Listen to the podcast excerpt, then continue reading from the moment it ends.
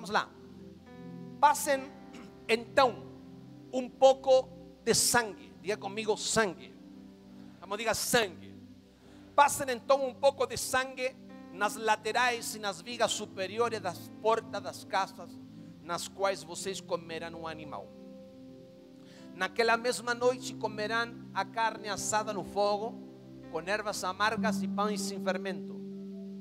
Não comam a carne como crua, nem cocida em água, mas assada no fogo, a cabeça, pernas e as vísceras. Não deixem sobrar nada até pela manhã. Caso isso aconteça, queime o que restar. Olhem para mim, por favor. Se você me presta atenção, eu sei que esta palavra te pode transformar. Sabemos que o povo dos hebreus ficou aproximadamente 430 anos na escravidão do Egito. E creio que todo mundo aqui sabe do que estou falando, porque se tu não leu a Bíblia, pelo menos está assistindo a novela da Record, os 10 mandamentos. Então não tem desculpa para não saber do que estou falando.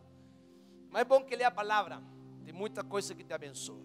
E esse povo dos hebreus, 430 anos, diz a palavra em Éxodo capítulo 1, que eles chegaram, mas dizem no capítulo 1 que se levantou um faraó, um novo faraó que não, não conhecia a José. Mas é praticamente impossível que se levante um novo rei em Egipto, um novo faraó, sem conhecer o que José fez no Egipto.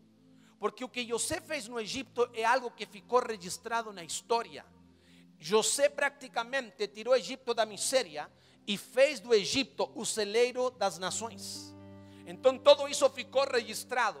Mas quando a Bíblia diz que se levantou um novo faraó que não conhecia José, a Bíblia na verdade está dizendo que se levantou um novo faraó que na verdade não quis reconhecer a obra que José tinha feito.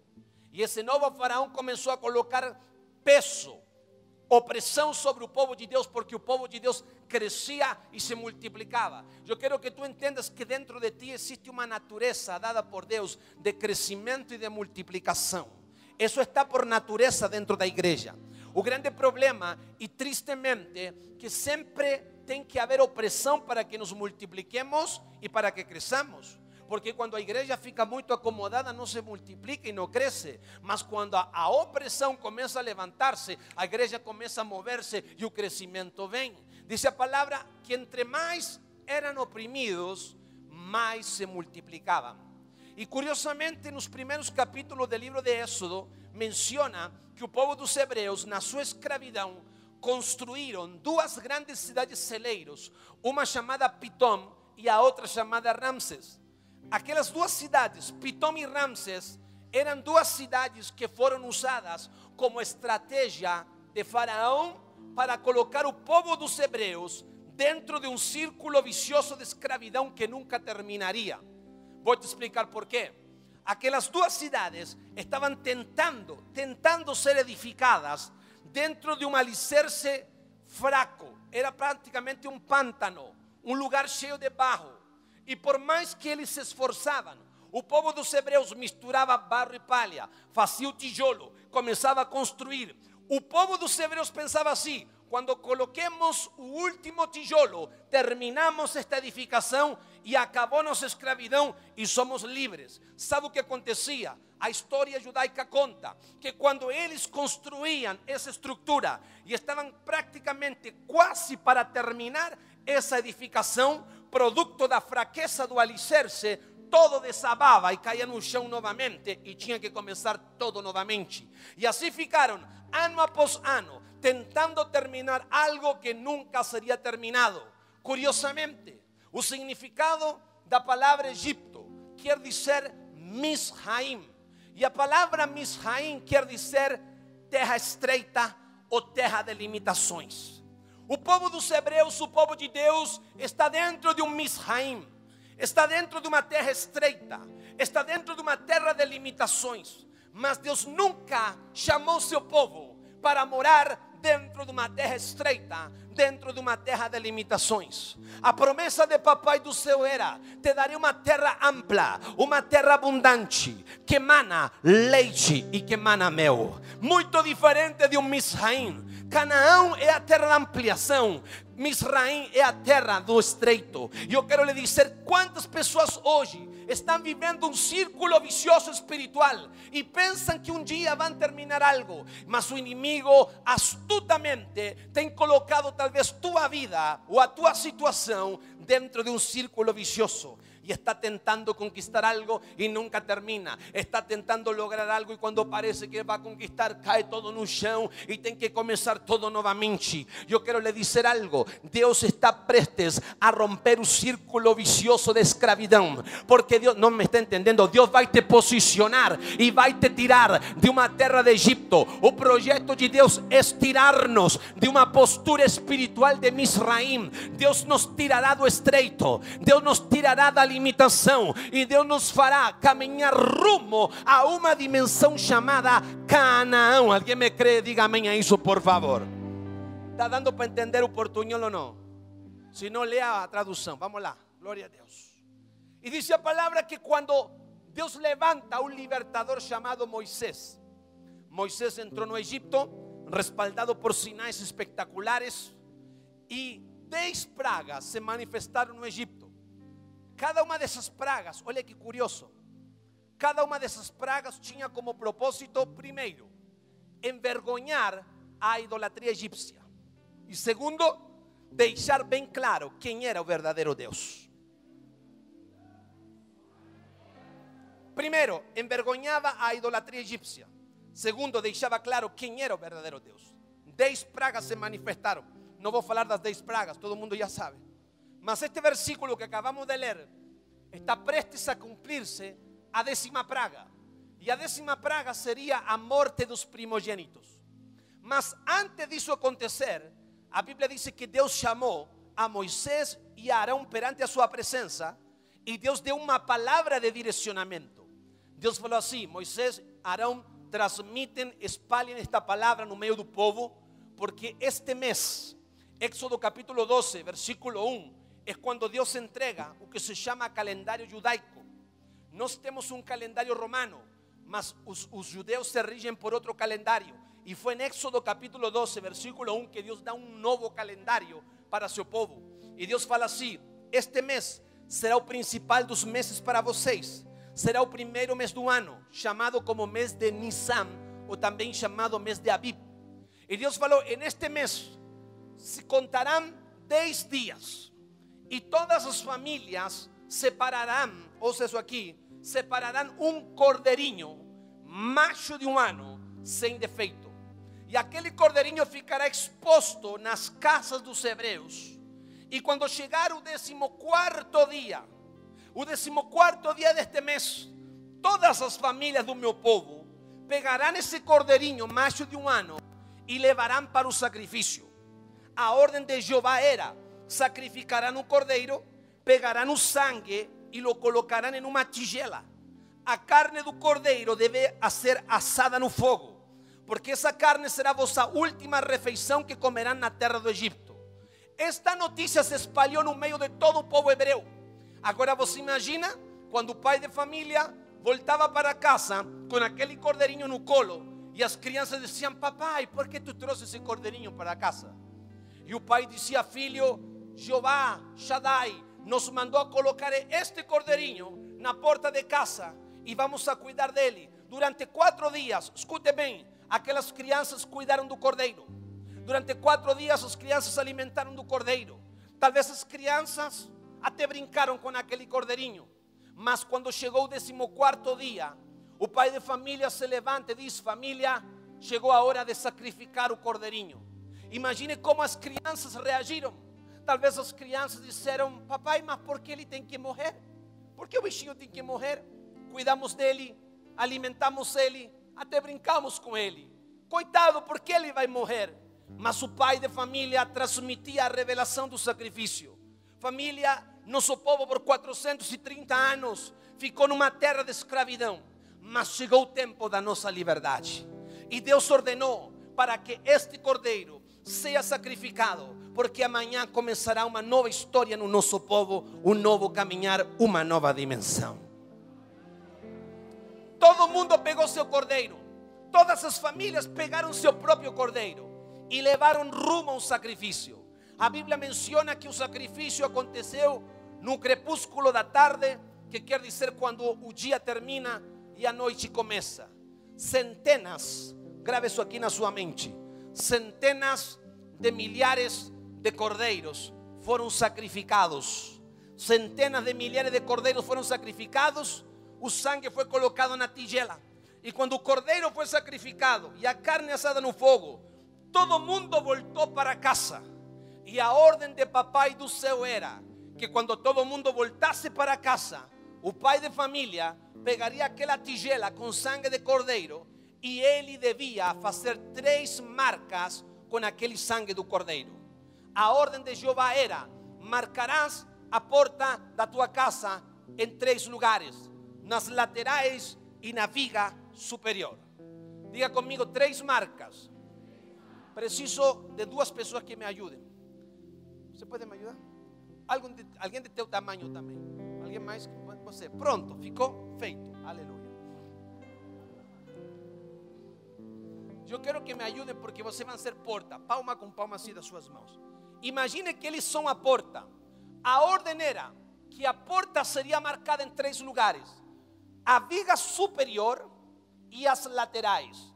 Uma marca aqui, uma marca aqui e uma na viga superior. Abaixe para não cansar, mas não vai embora. A pergunta é: por que Deus manda marcar em três lugares?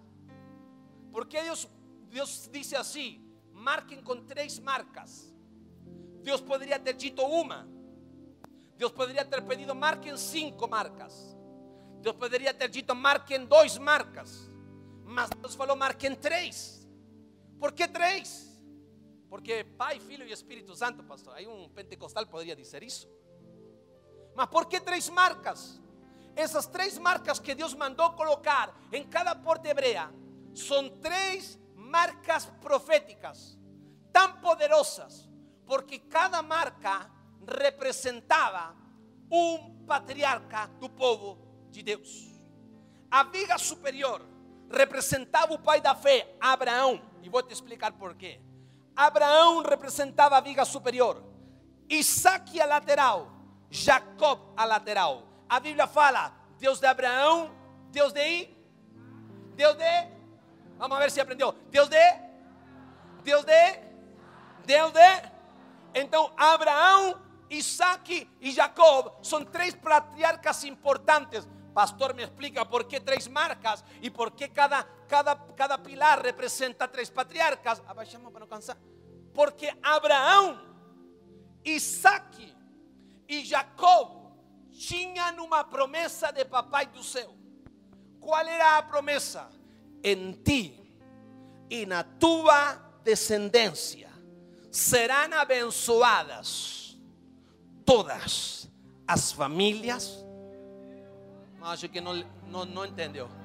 Em ti, Abraão, em ti, Isaac, em ti, Jacob, serão abençoadas todas as famílias da terra. Em ti e na tua descendência as famílias de Guará, as famílias do Distrito Federal, as famílias de Brasília, as famílias do Brasil serão abençoadas. Ah, não me está entendendo? Há uma promessa que Deus deu para Abraão, há uma promessa que Deus deu para Isaac, há uma promessa que Deus dá para Jacob, e a promessa era assim: em ti Abraão, em ti Isaac e em ti Jacob, na tua descendência, filhos, netos, bisnetos e tatara, tatara, tatara, netos serão abençoadas todas as famílias da terra. O Deus que eu sirvo não é um Deus de hoje, é um Deus de sempre. E Deus não está interessado com só contigo sentado nesse banco. Deus está preocupado com teus filhos. Deus está preocupado com teus netos. Deus já está projetando teus bisnetos. O grande problema é que pensamos que não, sou eu e seu filho está jogando PlayStation lá em casa problema é que esquecemos da nossa descendência. Deus está preocupado de ti, sim, mas Deus já está projetando-se com teus filhos, netos, bisnetos e tatara, tatara netos. O Deus que servimos, Ele é um Deus generacional. Amém ou não amém? Você é fruto de uma geração do passado. Você está aqui porque um bisavô, um tataravô creu que você estaria aqui. Entenda, somos generacionais. E por que Deus falou assim? Marcará na porta, na viga principal e nas laterais. Ouça isso aqui. Quando cada pai de família pegava o isopo e molhava com sangue, Deus falou assim: Espera, eu vou permitir para que o espírito da morte entre no Egito. E o espírito da morte mataria quê? Mataria uma geração, mataria uma descendência. Mas Deus falou: Mas espera aí, eu tenho pacto com Abraão, eu tenho pacto com Isaac, eu tenho um pacto com Jacó, e meu pacto é vida, meu pacto é de geração em geração. Portanto, quando cada pai de família pegava o sopo e molhava com sangue, era Deus dizendo: Abraão, Isaac, Jacó, tua descendência não será tocada pela morte. Abraão, Isaac, Jacó, ninguém vai destruir tua descendência. Abraão, Isaac, Jacó, minha palavra não é de homem, minha palavra é verdadeira. Abraão, Isaac e Jacó, eu sou fiel a meu pacto, fiel a minha aliança. Abraão, Isaac, Jacó, eu não sou homem para mentir, nem filho de homem para me arrepender. Se eu prometi, eu vou fazer. Essa é a promessa de meu pai. Aleluia. O Deus que eu sirvo é generacional. Olha para o irmão do lado e diga assim: Deus está preocupado com tua descendência. Eu vou, eu vou lhes dar um rema da palavra, mas se vocês não entenderem, vão ficar sentados me olhando como que não nada. Mas querem entender o que eu vou lhe falar, não fica sentado nessa poltrona. Você quer? Si no, ¿qué no do? Porque yo do só para quem. Dou, dou a pérola para quem quer a pérola. Amém ou não? Amém? Quer a revelação ou quer a revelação? Alimente-se. A Bíblia diz que Deus mandou. Não pode baixar, eu sei que é. Que Deus mandou pegar o sangue e marcar a porta. Mas a carne do cordeiro, a carne do cordeiro, Deus falou: essa carne será vossa última refeição na terra do Egito antes de continuar, o que representa uma porta? Por que uma porta? Porque a porta foi criada com um propósito. Qual propósito? A porta foi inventada e criada para entrar e para sair. Olha que simples. Para isso foi criada uma porta.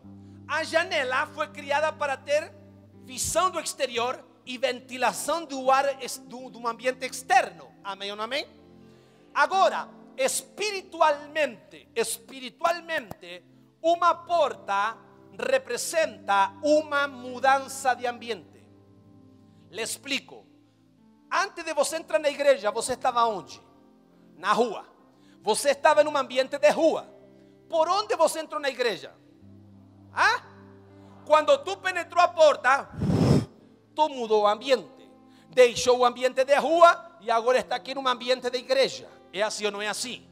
Cuando tú llegas en casa, tú entras por la puerta de tu casa, dejas su ambiente de rua y pasa para un ambiente de lar, para un ambiente de casa. A porta representa uma mudança de ambiente espiritual também. E foi por isso que Jesus falou dizendo: Eu sou a porta das ovelhas.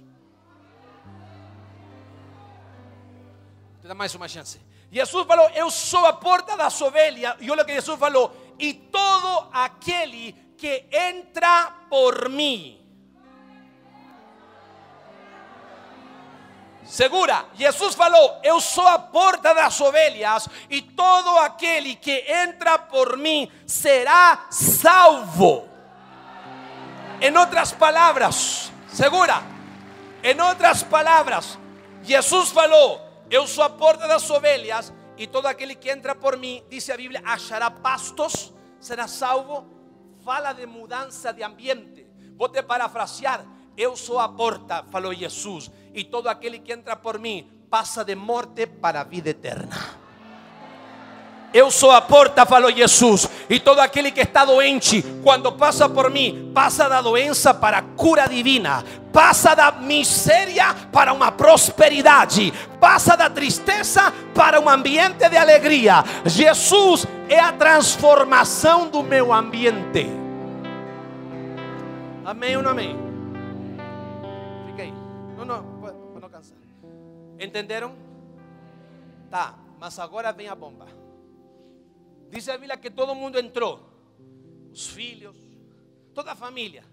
O último em entrar o pai de família que marcou a porta.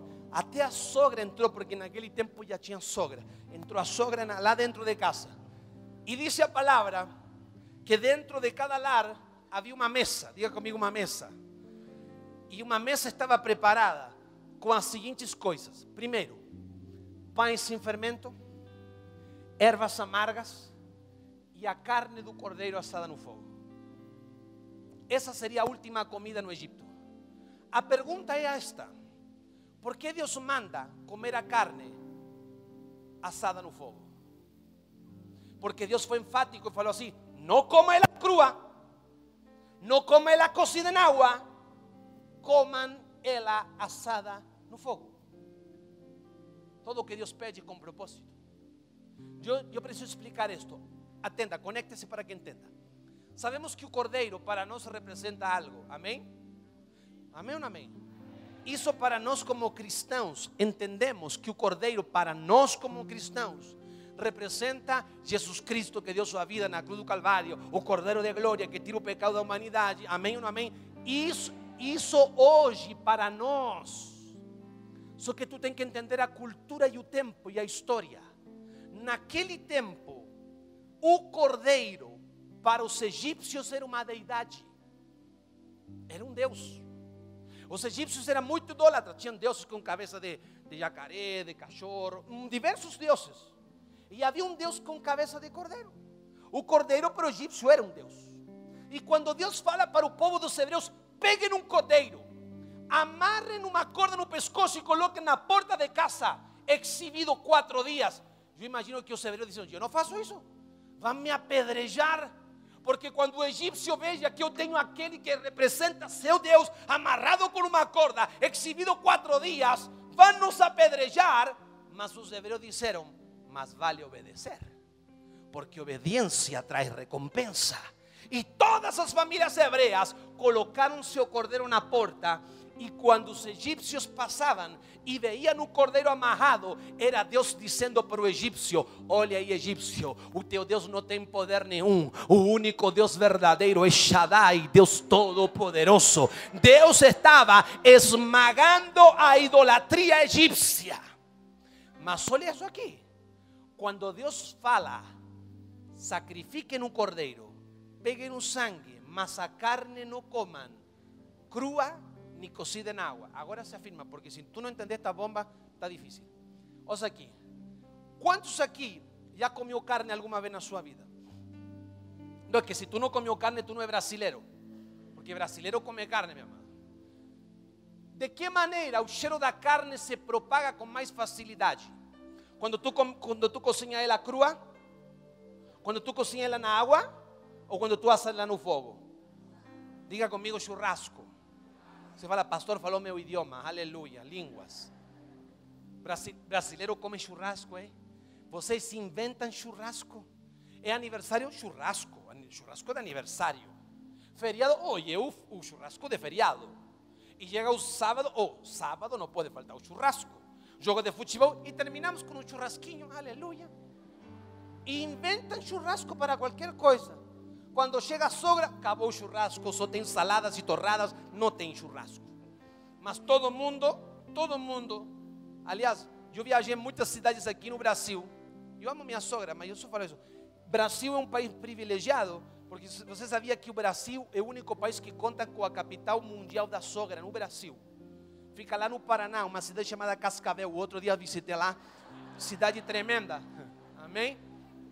Mas isso é para quem não ama a sogra, porque eu amo a minha. Amém? Esse é um parênteses. Amém? Agora olhe para mim. Deus fala para o povo: comam a carne assada no fogo. Não crua nem cozida em água. Aperte agora o cinto.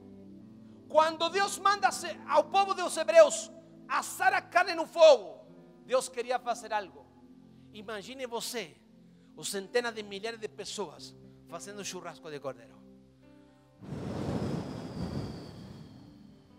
Imagina a fumaça. Se quando tu chegas em casa com fome, teu vizinho que está fazendo um alcatra, uma picanha no outro quarteirão, tu começa assim. Velha, alguém está fazendo churrasco. Como tu sabes? Agora imagine com centenas de milhares de churrascos ao mesmo tempo sendo assados. Imagina a fumaça que se levantou esse dia. Imagina un cheiro que se levantó ese día. Conéctate. ¿Cuál era el propósito de ese cheiro? ¿Cuál era el propósito de esa fumaza? Levantarse y viajar y llegar las narinas dos egipcios. Y cuando el egipcio comenzó a sentir un cheiro de cordero asado, se irritaba y decía, están torrando nosso Deus. Mas Deus se esmagava mais uma vez e dizia: Olha aí, egípcio, o teu Deus não tem poder, o único Deus verdadeiro é Shaddai, Deus Todo-Poderoso. Agora, olha o que eu vou lhe falar: Deus está levantando uma geração nesse ano que tenha a capacidade e a obediência de levantar fumaça em Guará, de levantar fumaça no Brasil, fumaça, fumaça, fumaça, que vai chegar nas narinas dos teus inimigos, vai chegar nas narinas do inferno, e o inferno vai ter que cheirar a obra sobrenatural que Deus começa a fazer na tua vida. E eu vou lhe falar uma coisa: tem gente que vai começar. Espera ahí. Estou sentindo o cheiro da restauração do casamento de fulano, esse estava para destruir-se, estava para divorciar-se, mas eu estou sentindo o cheiro da restauração. Haverão outros que vão sentir, peraí, estou sentindo o cheiro da prosperidade, mas fulano estava na miséria, fulano estava na pobreza, mas eu sinto o cheiro da prosperidade que está na vida desse homem. Eu lhe digo uma coisa: se neste ano sua vida caminhar em obediência, fumaça se levantará e Deus falará: Eu estou contigo, estou te respaldando. Os inimigos, os amigos, os familiares vão ter que cheirar a obra sobrenatural e o respaldo do Deus Todo-Poderoso em favor da tua vida. Alguém disse amém. Alguém disse amém. Alguém disse amém. Fique de pé, aplauda, vamos. Alguém. Oh, oh, oh, oh vamos. Obrigado. Alguien dice amén, obrigado. Alguien dice amén, levante, levante su aplauso. Yeah. Mais, mais, mais, mais, mais, mais. Eu lhe dou uma chance. Levante sua fumaça agora. Fumaça de adoração. Fumaça de gratidão. Shake, shake, shake, shake, shake, shake, shake. Guará. Distrito Federal. Ouça que eu vou. Os seus familiares, os seus vizinhos, não serão atraídos por palavras de blá blá blá, serão atraídos por um cheiro.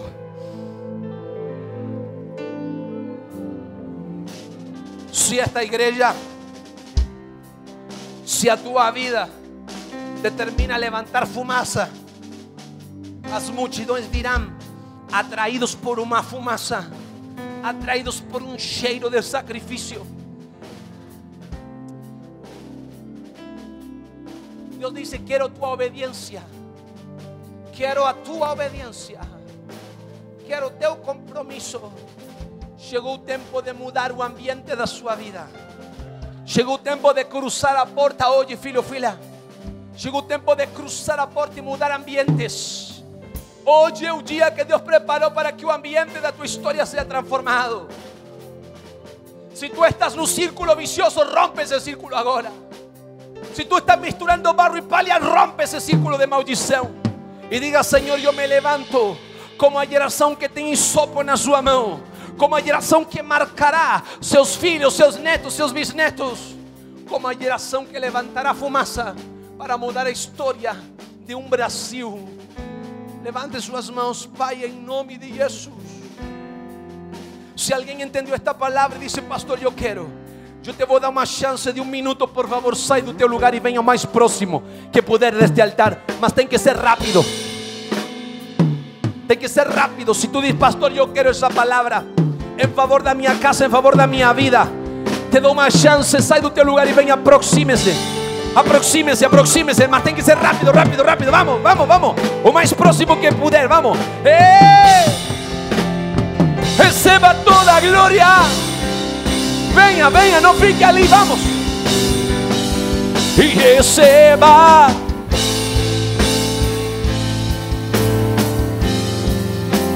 Aleluia. Sei uma geração que levanta a fumaça. Receba toda glória, receba toda honra, precioso